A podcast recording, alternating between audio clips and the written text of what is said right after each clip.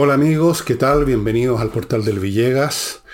Espero que hayan tenido un buen fin de semana, tranquilo, con lectura, con película, con lo que sea, con vida social, si les gusta la vida social. Y mm, dicho eso, empecemos la semana examinando primero, o recordándoles más bien, el tema de Ignacio. Todavía no he recibido información de su familia. Espero que las cosas estén marchando bien. Es esta guaguita que ya debe tener unos 6 meses, 5 o 6 meses, que tiene atrofia muscular espinal tipo 1 y necesita un remedio muy caro que se llama Solgensma. Súper caro. Estamos hablando de millones cada pastilla, poco menos. Realmente. Mucha, mucha plata. Y Ahí está la cuenta, espero que salga, si no en este momento, unos segundos más tarde, la cuenta donde ustedes pueden transferir un poco de dinero. Recuerden que estas cosas no son, estas acciones no son eh, cosa de una vez, de un impulso, de, de cariño, de solidaridad por una vez, con el corazón en la mano. No, estas cosas hay que hacerlas en forma constante. Si uno ayuda a una guagua que necesita mucho tiempo, remedio, sigamos haciéndolo, no esperemos que nos palpite el corazón, simplemente convirtámoslo en un deber, una cosa que hay que hacer porque corresponde. Así que si usted en algún momento puso unos pesos, como lo hemos hecho todo, en cualquier momento puede poner otro, cualquier cantidad sirve. Los datos están ahí, entiendo que hay otra manera también de contactarse con ellos, que no la tengo muy clara, yo no, no, no soy muy digital, pero ustedes la están viendo y saben más que yo. Continúo con mis libros, ya saben, tengo tres libros a disposición de ustedes en este momento, formando dos combos, uno con los tres y otro con dos. Está Envejezca o Muérase, Insurrección y La Torre de Papel. Y mm, están a precios de verano. Hicimos una promoción en verano, se mantiene. Es muy accesible, el dinero es poco, y la diversión es mucha y el reparto es muy rápido. En Santiago más o menos un día, en provincia dos días. Así que ya saben. Y... Mm, ¿Qué más? ¿Qué más de introducción? Nada, pues vamos a, la, vamos a las cosas. No son muchas, pero vamos a tratar de ser un poco más exhaustivo en esta oportunidad. Respecto a la reforma tributaria. Respecto a todas esas cosas vamos a hablar aprovechando estas típicas entrevistas fin de semana donde los próceres de la nación se explayan en empalagosas entrevistas hechas con mucha, mucha benevolencia, y los medios no quieren quedar mal con las autoridades, los periodistas quieren ser recibidos la próxima vez, entonces en general se les da cancha, tiro y lado para que se explayen. Y Marcel, que parece que se afeitó el bigotito y la barba que se, revolucionaria que se está dejando y ha vuelto ahora a una afeitada como corresponde. a propósito de la reforma tributaria, dijo que no se insistirá con exactamente el mismo proyecto. Obviamente que si insistieran con el mismo proyecto serían ya como para sacarles verso, digamos, de, de, torpes. Pues si se lo rechazaron una vez, ¿por qué se lo iban a aceptar la segunda vez? A menos que piensen que la gente es, no el proyecto, sino que es la gente, los diputados, los senadores los que van a cambiar de idea. ¿Por qué habrían de hacerlo?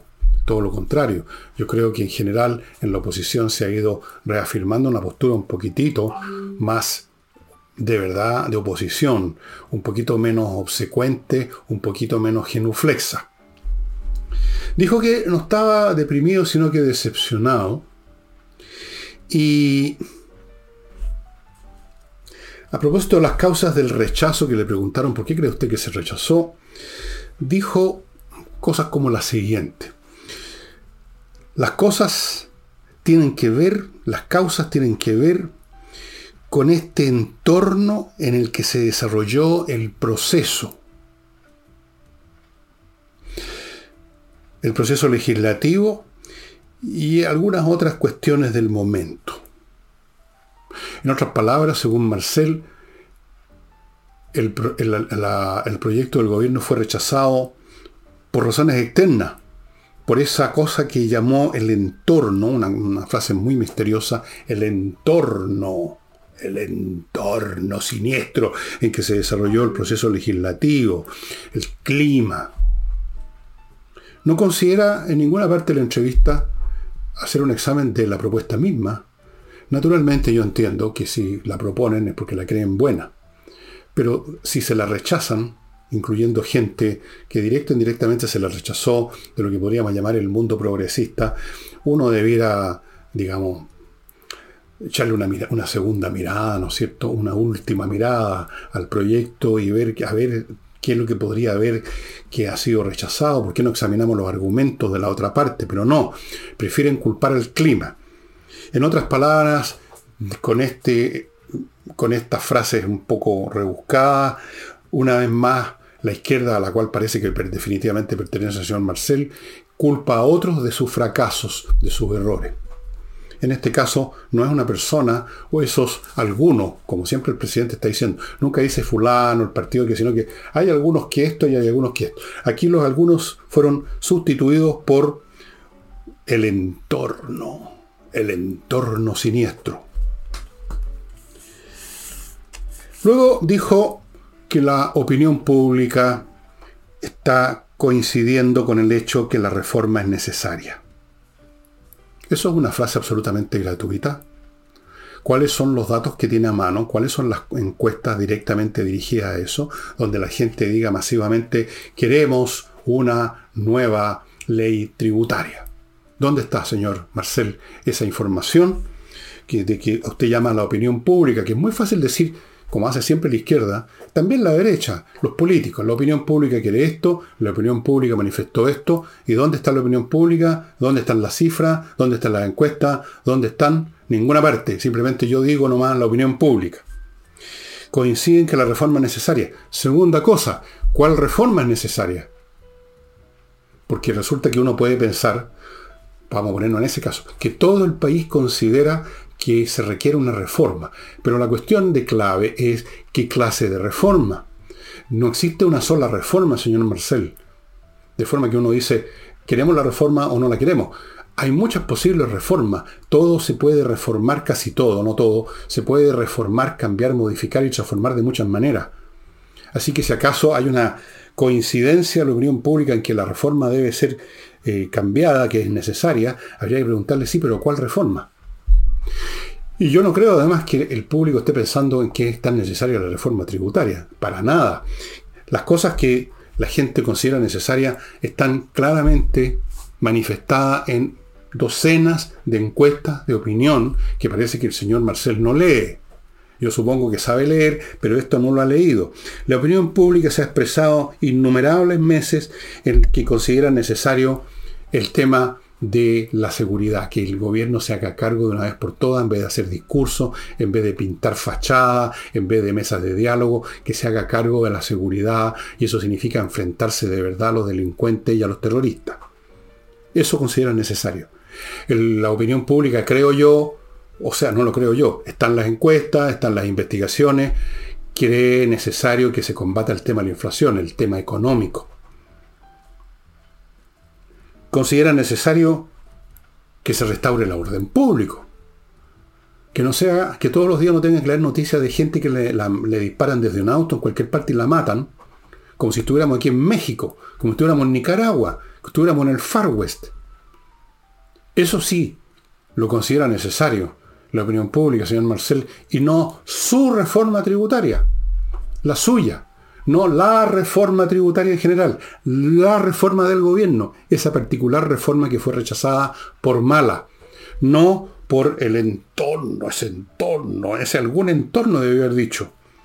Y esas otras cuestiones de momento, que tampoco dijo cuáles eran esas cuestiones de momento. Fraseología cantinflera. Se ha convertido de economista en cantinflera señor Marcelo. Mientras tanto, Mientras tanto, se cumplió el 11 de marzo y Boris y su claque salieron a celebrar el primer año de gobierno. Y la pregunta que uno se hace, y que voy a tratar de contestar después de mi primer bloque, es ¿qué están celebrando? ¿Qué es lo que había por celebrar? Ya les voy a contar qué piensa el gobierno que había por celebrar y que se celebró. Ustedes no lo van a creer, yo casi no lo creí cuando lo leí, ya vamos a ir a eso. Primero, les recuerdo amigos, si ustedes tienen responsabilidades en la administración de un edificio, que hay una ley de copropiedad, la 21 442 que obliga a tener planes de emergencia para situaciones de emergencia en los edificios. Planes de emergencia para enfrentar terremotos, tsunami, lo que sea. Y usted probablemente no tiene ese plan de emergencia y es obligatorio tenerlo. Para eso está el grupo Plan Emergencia Edificios .cl. Ahí encuentra este grupo de profesionales que van a visitar su edificio, lo van a recorrer, lo van a examinar con criterios de ingeniería, van a ver qué se hace en caso de un terremoto, se pueden o no se pueden usar los ascensores, en qué circunstancias sí, en qué circunstancias no, qué ocurre si hay un incendio arriba, en la mitad o en el primer piso del edificio, qué medidas tomar, cuáles son las áreas de seguridad, cuáles cosas deben ser implementadas si no lo están todo el cuadro completo de un plan de emergencia, para que además la gente sepa tranquilamente qué hacer en vez de ponerse histéricos corriendo como gallinas decapitadas para todos lados, que es lo que ocurre cuando no hay un plan claro y la gente no haya, no sabe qué hacer. Plan de plan emergencias edificio.cl. No espere que venga la emergencia, pues, que haya una tragedia. Es probable que en las Torres Gemelas si hubieran tenido un plan de emergencia que no lo existía, que no existía, no habría ocurrido lo que ocurrió planemergenciaedificios.cl. Continúo con Fasmar, una empresa courier chilena que desde Miami le embarca por vía aérea o marítima y lo que usted necesita para su empresa. O sea, estamos hablando aquí de containers que vienen en barco o cargas importantes que vienen en avión. Todo eso por una empresa de courier chilena, Fasmar, que conoce las necesidades de las empresas chilenas. Fuera de eso, si usted es un privado que quiere traer una mercancía cualquiera que compró en Estados Unidos, lo van a atender porque tienen ese servicio de paquetería. Continúo con Entrena Inglés, que es que es una academia que simplemente la lleva porque tiene profesores de inglés, no meramente alguien que sabe inglés y que cree que puede enseñar, profesores de inglés. Y segundo, las clases son online, que es lo más potente que hay. Hay una serie de servicios además que ofrece mm, el, sitio entreninglés.com que yo lo invito a visitar. Hay un, plan de verano que sigue vigente, se acabó el verano propiamente tal, pero sigue vigente. 24 clases en 397 mil pesos para que usted salga con una base sólida de inglés. Cualquier pregunta mande un mail a coordinación arroba. Continúo con espacioajedrez.com que inician a abrir sus clases de ajedrez para cinco niveles distintos de conocimiento del juego. Las clases son para toda clase de personas, edades. Una vez a la semana en directo vía Zoom a las seis y media para los niños, a las 8 de la noche para los adultos. Descuentos para grupos familiares considerando además que los precios son muy bajos, descuentos para grupos familiares y además usted puede pagar en seis cuotas sin interés. Amigos, espacioajedrez.com. Según lo que sé, la última información que tuve hace un tres días más o menos, es que los cupos se están agotando. Los cursos tienen un cupo, por supuesto, así que yo les sugiero que se vaya metiendo ya. Y termino este bloque con Hey, el corredor inmobiliario que ofrece una, un bien que nadie más puede ofrecer, que se llama rapidez. Vende vende amigos, mientras otros están meses con el encargo de vender tal cosa y no pasa absolutamente nada. Ángel Hey. ¿Qué es lo que había para celebrar?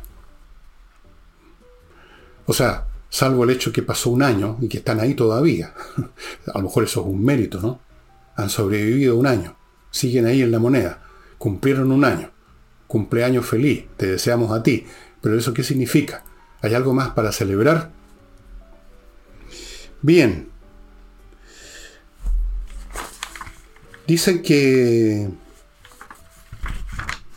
que las cosas que había que celebrar eran, por ejemplo, ustedes no lo van a creer, ¿eh? Nada, no dijeron nada.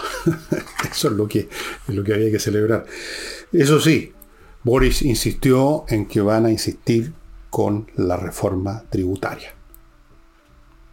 van a insistir con la reforma tributaria. Recordemos lo que dice Marcel, que van a presentarla de una manera no exactamente el mismo proyecto. No, no solamente no exactamente, sino que te van a tener que presentar algo bastante distinto. No me vengan con eso de no tan exactamente, vamos a sacarle un punto y coma. No, va a tener que ser distinta. Por lo que he escuchado, por lo que he leído de las opiniones, de los puntos de vista de la oposición, hay agua en la piscina de hacer reforma. Yo creo que todo el mundo estará eh, conteste en que hay que eliminar las evasiones, la ilusión y un montón de cosas que se han prolongado por décadas y ningún gobierno les ha metido mano real, en serio. Eso hay que cambiarlo. Y quizás otras cosas. Pero lo fundamental es no matar a la gallina en los huevos de oro, pues amigos míos. La gallina ponedora pone huevos cuando no la están estrangulando. Entonces hay que ver por mucho que les disguste a algunos que creen que cualquier beneficio a las empresas o al capital es un robo, una expoliación, un acto, digamos, de traición a la patria, poco menos, y lo único que vale es apretarle el cogote a los que tienen plata. Bueno, los que piensan así por motivos psiquiátricos más que, más que políticos, eso tienen que olvidarse de ellos porque no, no, es con ellos que se gobierna, no es con ellos que un gobierno prospera. Cuando imperan esas lógicas los países se arruinan. Está recontraprobado. Incluso la reforma tributaria de la señora Bachelet, por si a ustedes se les olvidó, que también quiso acogotar para tener más plata, porque siempre hacen ese cálculo infantil de que si pedimos, cobramos más impuestos, vamos a recibir más plata. Recibieron menos. Recibieron menos de lo que esperaban y menos de lo que estaba el país, el Estado recibiendo antes de su reforma, de la reforma del señor Arena, que no la entendía ni en propia Arena. Así que yo no sé qué es lo que había por celebrar. Yo creo que nada, no hay nada que celebrar Nada, cero. Por favor, díganme, diga, por Diosito Santo, díganme qué cosa yo, yo salgo, yo salgo el tiro a correr a la calle, a, tocar una cacerola, no sé, por lo que usted, tocar la bocina, como cuando gana Chile en una partida de fútbol. ¿Qué es lo que hay que celebrar? Yo creo que nada. Respecto al cambio de gabinete, vamos ahora a eso. Boris dijo lo siguiente. Y fíjense bien en las palabras. Hay que combinar una mejor gestión con ministros de experiencia. O más bien dicho, debería haber dicho, hay que tener alguna gestión con ministros de experiencia. Yo quiero analizar este tema en el gabinete con más detalle mañana, martes, con Nicole, que está siempre más al día en, las cosas que yo no me meto. Pero me voy a, voy a decir un par de cosas. Notoriamente el gabinete en, los, cargos que pudiéramos llamar de alguna importancia es mejor que lo que había aparentemente. En relaciones exteriores está el señor von Claveren, que es un diplomático de carrera, un hombre que experimentado, él no le va a declarar la guerra a nadie. No espero que tenga algún control sobre los dichos del presidente. Y como funcionario de carrera, uno espera de él esa experiencia, una mejor gestión, tratar de controlar las expectoraciones verbales del señor presidente, aunque eso yo no veo cómo, quién puede controlarla. No las pudo controlar la canciller anterior y tuvo que pagar ella el precio de eso, en, forma bastante, yo diría, no poco injusta, porque se le reprochó a la canciller los pecados de su amo, de su patrón, de su voz. ¿Podrá von Claveren controlar eso? No sabemos. En cultura hay un conocido mío, don Jaime de Aguirre Jaime de Aguirre fue director de Chilevisión por bastantes años, no me acuerdo cuántos, 8, 10, 6, un número importante, y durante ese tiempo yo estaba en un programa de televisión, eh, ya ni me acuerdo ni cómo se llamaba, tolerancia, Cero, y, lo conocí bastante bien, nos reuníamos todas las semanas para verlo el programa, en alguna ocasión social también nos juntamos. Nunca fui amigo de Jaime de Aguirre, pero teníamos una relación amistosa. Como tampoco nunca fui amigo de los demás miembros del, canal, pero teníamos una relación amistosa.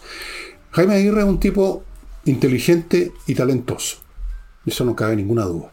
Y, más importante quizás, tiene sentido común. Es un hombre, eh, yo diría, un clásico izquierdista de la era concertacionista, me parece a mí. Un hombre con sentido común un hombre que no va a hacer tonterías. Ahora, lamentablemente el cargo de ministro de Cultura, yo no sé hasta qué punto permite que Jaime de Aguirre pueda manifestar su, ese sentido común, pueda, digamos, ser útil al, país en su conjunto. No tengo muy claro qué diablos hace, para serle franco, el Ministerio de Cultura, salvo financiar proyectos culturales, buenos o malos, de todo, el amiguismo entra a funcionar acá, eh, los carnés de partido, todas estas cosas están siempre presentes. Vamos a ver cómo se las arregla Jaime de Aguirre, que sale de él, es un hombre habiloso, como digo, y talentoso, se le pueden ocurrir buenas ideas, así que yo le pongo un ticket positivo a Jaime de Aguirre como se lo pongo a Von Claveren.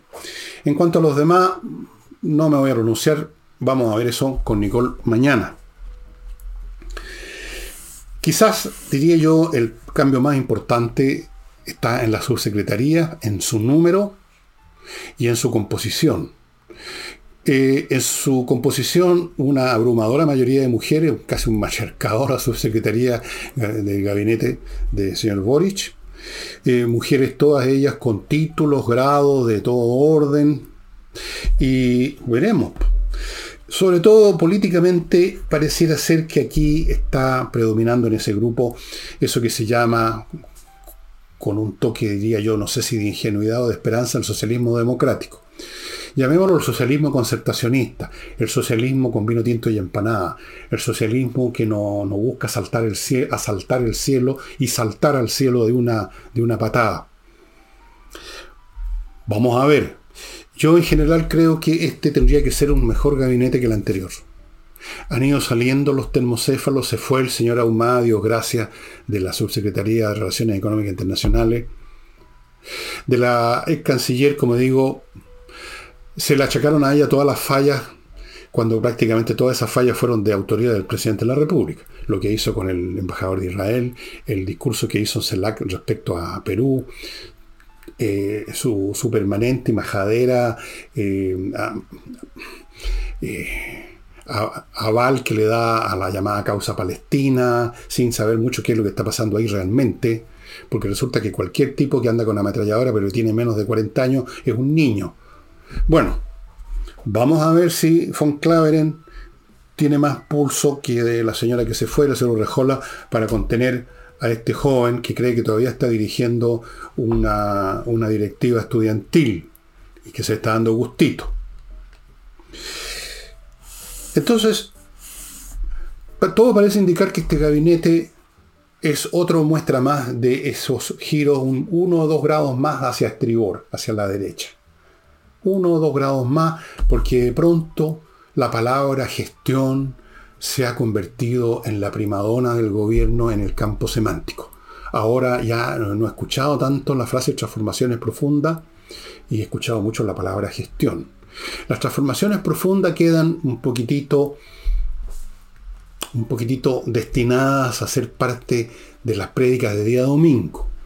Todavía el gobierno, el señor Boris y todo su hablan de las transformaciones y de los compromisos con el programa y del pacto ciudadano que espetó la señora Tobá, pero a mí me suenan cada vez más a expectoraciones verbales para contentar a la barra brava, pero la realidad es que en gestión se va virando un poquitito hacia el centro, no voy a decir a la derecha, de la izquierda se está yendo un poquito hacia el centro para evitar, como en la película El Titanic, el iceberg que tenemos al frente, tratar de evitarlo, esta vez mirando a la derecha, no a babor, como en la película, a la estribor.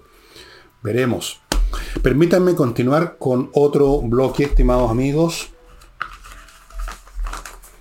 kmmillas.cl. Si usted tiene millas acumuladas por sus vuelos y no los va a usar pronto, más le vale ir a kmmillas.cl y cambiarlos por plata, porque esas millas así no se van a conservar eternamente en una especie de caja fuerte. No, las empresas aéreas, llega un momento que tocan un botón, reset, y usted se queda sin ni una milla. Vaya y véndalas. kmmillas.cl. A la pasada va a estar ayudando a la Unión de Amigos de los Animales, una muy linda iniciativa, de la cual algún otro día hablaré en más detalle. Continúo con Invierte en USA, la mejor manera de invertir en bienes inmobiliarios en Estados Unidos en este, esta empresa, inviertanusa.cl que le entrega un servicio integral. Primero porque le ofrece cientos de opciones inmobiliarias, tiene un tremendo portafolio. Segundo porque lo contacta con los bancos norteamericanos para obtener cuentas allá, eh, créditos allá, le tramita visa de residencia, lo asesora y muy importante, si tiene usted cualquier problema que se suscite luego de la compra, ellos van a seguir con usted apoyándolo para resolver el tema. Inviertanusa.cl y termino este bloque con Salinas y Ojeda un buffet de abogados que usted encuentra en salinayogea.cl, especialista en temas civiles, que son la mayoría, con una especialización de años que le ha significado una tremenda tasa de éxitos legales. Salina y Ojeda. Tenemos entonces a estas alturas ya una revolución de fachada solamente, una revolución de discursos, de gestos, de homilías, de quejas, de promesas y una realidad tratando de salvar al barco antes que se estrelle con el iceberg, virando a estribor. ¿O qué? Todo es muy fluido en estas materias. No sabemos lo que va a pasar en un mes, en dos, en un año. Quedan tres años de gobierno de Boric pueden pasar muchísimas cosas y no solamente pueden pasar muchas cosas en Chile, en la estructura y en el clima político nacional, sino que en el clima político mundial, donde hay dos o tres guerras más que están ahí latiendo, que están en estado de latencia, más bien dicho, y que en cualquier momento podrían producirse, y eso, sumado a la guerra que ya se está librando en Europa, entre Rusia y Ucrania, pondría tales presiones en el sistema económico mundial que no sabemos qué situaciones de emergencia, qué situaciones se vivirían en Chile y qué implicaría eso desde el punto de vista político y del gobierno. Es imposible preverlo. Por el momento, si no pasara nada todo eso, uno ve un giro hacia estribor tratando de salvar la situación, tratando de llegar a algún lado, tratando de que el barco no solo no se hunda, sino que navegue hacia alguna parte. En eso se está el gobierno ha insistido una y otra vez y uno escucha el lenguaje de ellos e interpreta las palabras que usan, las palabras que se escogen para decir algo dicen mucho. Perdonen la tautología. Escoger una palabra en vez de otra dice mucho porque las palabras no solamente son una información seca, dura, sino que tienen connotaciones. Y esas connotaciones hay que tomarlas en cuenta. Cuando se habla de gestión, gestión y gestión, que era una palabra que no usaban nunca, uno tiene que entender de que el gobierno está en otra postura en este momento. La postura, digamos, de que sonaron las luces de alarma, de que nos estamos por estrellar y que tenemos que hacer algo al respecto. Uno lo ha visto incluso a nivel municipal con la señora Hasler, que era una vociferante apoyadora de los vendedores ambulantes y toda esa cosa popular que le encanta a mucha gente izquierda en las calles, esta onda de una especie de carnaval de vendedores ambulantes y de compañeros pola y de etcétera. Y ahora están hablando de despejar, de, de recuperar espacios públicos, de pintar los muros. Ustedes ven que hasta ahí en ese plano se ve una, un intento de reordenar un poco las cosas, aunque solo sea por la presión, como he dicho mil veces, de la realidad, de las circunstancias. Y vamos ahora a las explicaciones sobre distintas cosas, especialmente sobre el tema del gabinete que dio la señora Carolina Toá, que no cesa de batir sus propios récords cada semana por lo que dice. Textualmente, en una entrevista que dio en televisión, uno de los preguntadores era mi ex colega Matías de la... ¿Cómo se llama? ¿De la Fuente? Sí. No, Matías del Río. Matías del Río y una niña periodista eh, de apellido algo así como Santa María, perdonen, yo soy malo con los nombres, eso es todo. Además no conozco mucho a la gente. Entonces le pidieron explicaciones a raíz de de que parecía que había un, grado de improvisación, en la, etcétera, en la formación del gabinete. Y la señora Toa dijo, una de las cosas que dijo, los ministros salientes estaban definidos hacía días. ¿What? ¡Qué obviedad! Por supuesto que los ministros salientes, o sea, los que se iban a ir, estaban definidos hace días. Ningún presidente, ningún gerente de una empresa echa a alguien de un minuto a otro porque sí. Se ha acumulado una serie de razones en el tiempo. No solo en días, sino que puede ser en semanas, hasta meses. Todas las salidas son de cosas de días o de semanas o de meses. Ninguna novedad está en la naturaleza de ese ejercicio de sacar a alguien. Es en los ministros entrantes donde está o no está la improvisación, señora Toba, por favor. Eh, pero hubo más. Eh, me parece que la periodista, no sé si la periodista o Matías del Río, le dijeron, bueno, pero en las imágenes que se veían antes que se llevara a cabo la, ceremonia, se veían siete sillas, o sea, y resulta que hubo cinco cambios, o sea que habían dos ministros que se iban a cambiar y que en último momento no se cambiaron. ¿Y qué respondió la señora Tomás? Ustedes no lo van a creer. Yo no lo creía. Yo no lo creía. Dijo que esto había sido para engañar y confundir a la prensa. O sea, le quisieron hacer un chiste a la prensa. Oye, pongamos más sillas para que los hueones crean que... por favor. A ver, vamos por partes. Este gobierno ha confundido y engañado a la gente en muchas ocasiones. Y le ha fracasado. Trató de engañar a la gente y confundirla con su proposición constitucional que fue un fracaso, que fue rechazada. Porque trataron de presentarla como la unión de, lo, de la, casa, de la casa de todos, la nueva visión del Chile, y era un esperpento izquierdoso, repugnante, que iba a destruir Chile, lo trataban de presentar como el nuevo Chile, el maravilloso Chile. Eso fue un intento confundirnos que les falló. Después tenemos la reforma tributaria, donde ha tratado de confundirnos el señor Marcel no hace mucho, enojado, diciendo que, que lástima que se rechazó, que haya unos responsables, porque eh, así va a haber gente que sigue eludiendo y evadiendo como si, como si esa reforma tributaria tenía como objeto específico eso y principalmente eso, y no es cierto.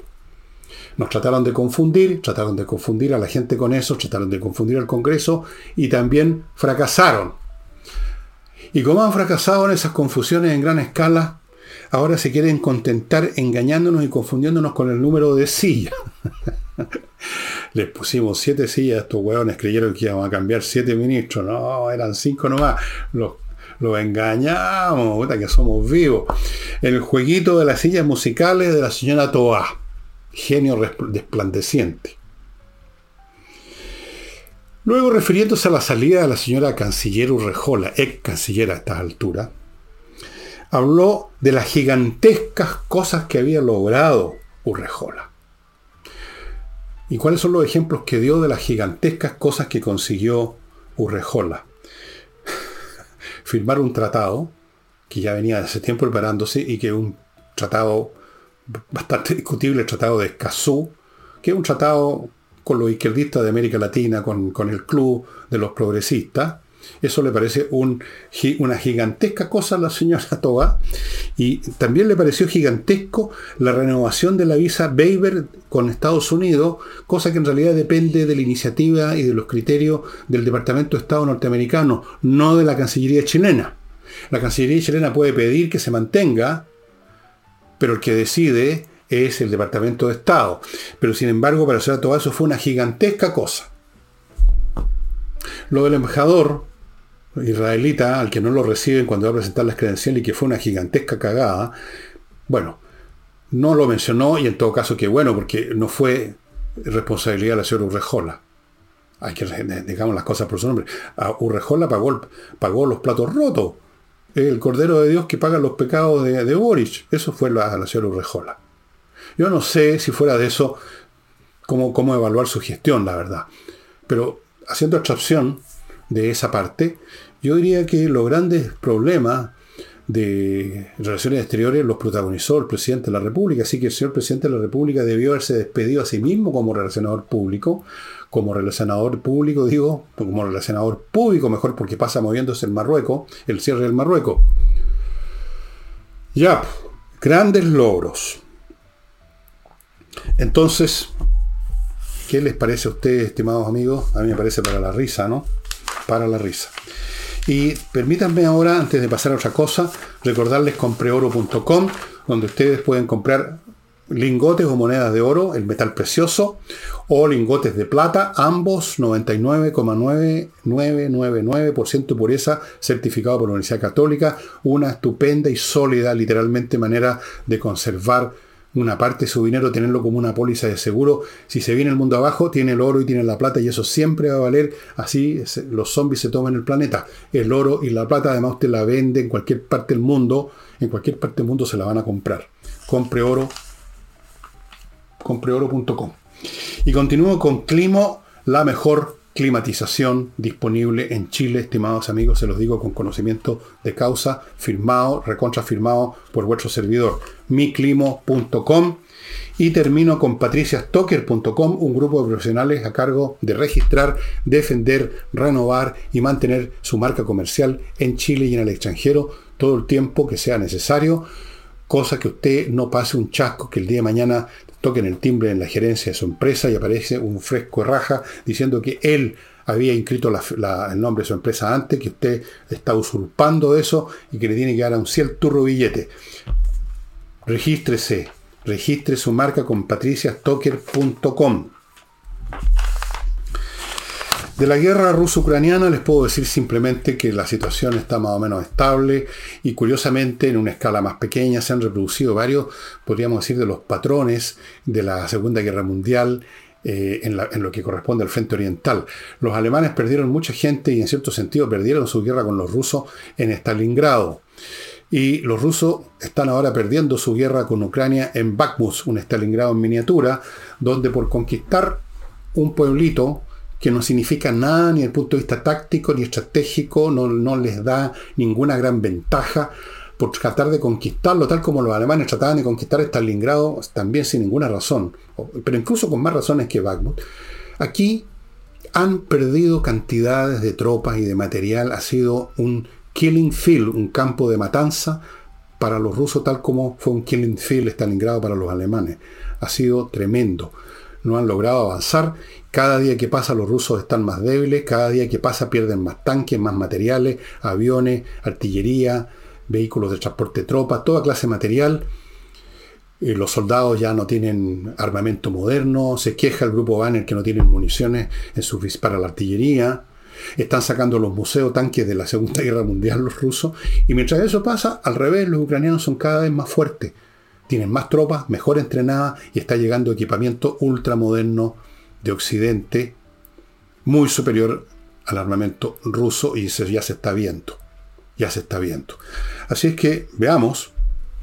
Los rusos van a seguramente hacer un último tremendo intento por avanzar, pero yo creo que están que Rusia a este paso, tal como están las cosas, no solamente va a perder la guerra, sino que ese país se va a desintegrar, va a llegar a una situación quizás no solo simplemente un golpe de Estado contra Putin, un cambio de gobierno en Rusia, sino que simplemente una desintegración en sus partes componentes, porque Rusia sigue siendo un conglomerado de entidades étnicas, religiosas, eh, incluso lingüísticas, muy complejo, un mosaico muy complicado. No tanto como era la Unión Soviética, que abarcaba más, pero todavía lo sigue siendo.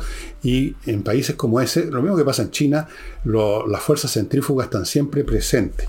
Pero de eso vamos a hablar otro día. Ahora les quiero recomendar un libro que creo que se los mencioné hace mucho tiempo. Yo tengo la edición en su idioma original y tengo esta edición en castellano del Fondo Cultura que viene en dos tomos, Historia de la locura en la época clásica de un ensayista francés, Michel Foucault, un gran ensayista, un pensador de categoría.